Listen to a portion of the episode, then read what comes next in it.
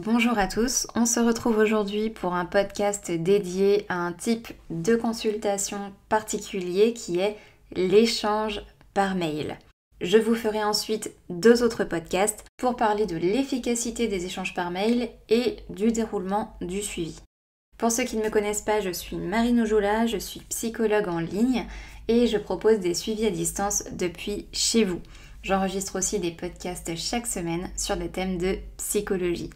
Alors l'échange de mails est un mode de communication que j'ai choisi de proposer aux personnes qui ne peuvent pas aller consulter en face à face et qui ne peuvent pas non plus consulter par téléphone. Je me suis donc adaptée à eux pour qu'ils puissent avoir un suivi avec moi par écrit. Alors les raisons qui poussent mes patients à demander un suivi par mail sont très diverses, mais euh, c'est souvent parce que l'idée d'échanger en direct avec quelqu'un, ça leur fait peur.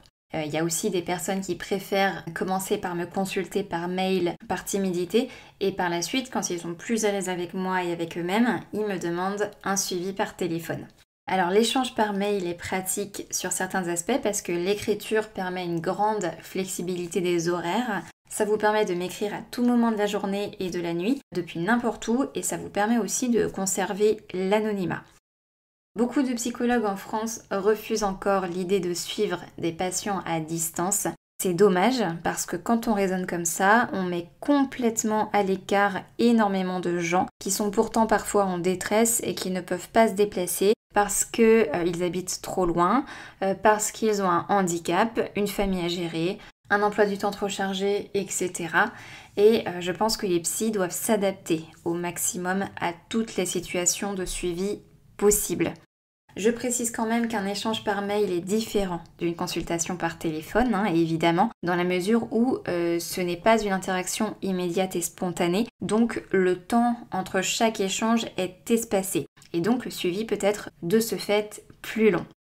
On n'a pas non plus accès aux gestes, au regard de l'autre ou au ton de sa voix, mais l'expérience m'a largement confortée dans le fait que la façon d'écrire, le rythme de l'écriture et le contenu du mail ou d'une lettre en disent énormément sur la personne qui écrit.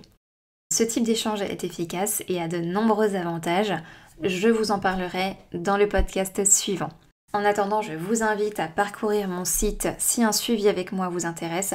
Quant à moi, je vous dis à très vite dans le prochain podcast.